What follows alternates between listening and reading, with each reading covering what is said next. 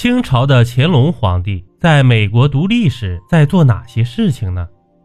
乾隆和华盛顿都是一七九九年死的，为什么感觉这两个人啊不是一个时代的呢？其实把中外历史串联起来，你会发现啊也挺有意思的。在很早以前，美国呢一直是英国的殖民地。在一七七五年，莱克星顿的枪声打响了美国十三个殖民地反对英国殖民统治的独立战争，并且组成了由华盛顿领导的大陆军。在一七七六年，美国的殖民地代表在费城通过了独立宣言，宣布美国独立，并且建立美利坚合众国。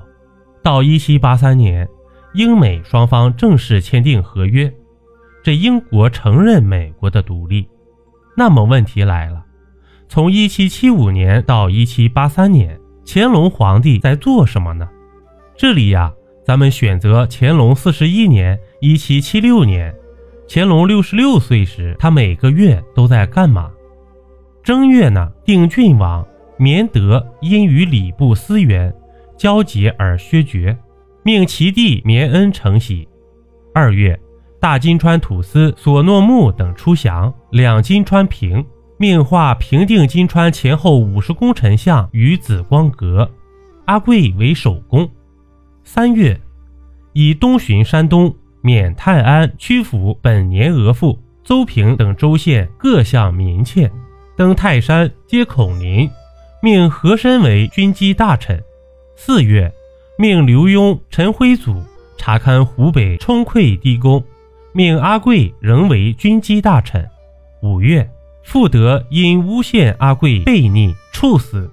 八月，木兰行为。十月，命三宝查浙江漕粮积弊。十一月，命四库全书馆祥和违禁各书分别改毁。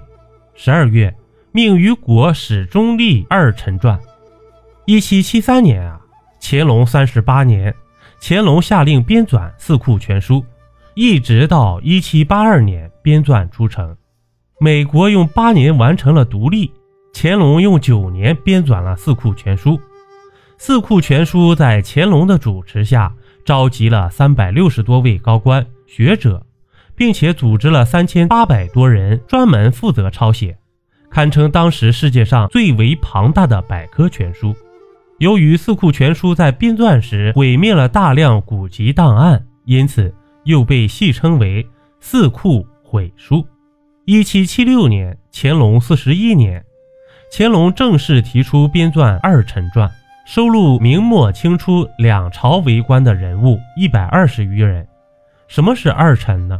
简单来说啊，就是前头是明朝的官员，后来又投降给清朝了。并且根据其功绩，投降后表现好的编在《二臣传》的甲卷，表现不好的收录在乙卷。在一七八三年的时候，这乾隆还感觉不过瘾，又编了《二臣传》的姊妹篇《逆臣传》，就是把反叛清朝的大臣都加里面，比如吴三桂这样的，将他们牢牢地钉在历史的耻辱柱上。一七七八年，乾隆四十三年。乾隆为多尔衮翻案，以及追封多尔衮、代善、济尔哈朗、多泽、豪格等爵位。在这八年里，乾隆还大兴文字狱，其中有万年书案、屠荣论案、尹家权文字狱等。在文治武功上，也先后剿灭很多农民起义，并且多次打击缅甸等边疆隐患。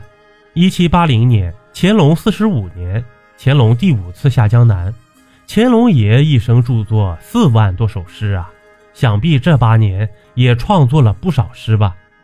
乾隆一生好大喜功，在西方资本主义革命如火如荼，已经跨入近代的时候，依然置若罔闻，使西方远远地甩开了清朝。最终在乾隆死后的四十年（一八四零年），发生了中英鸦片战争，中国开始陷入落后挨打的局面。订阅关注不迷路，中国历史趣闻录。感谢收听，下集更精彩，咱们下集不见不散。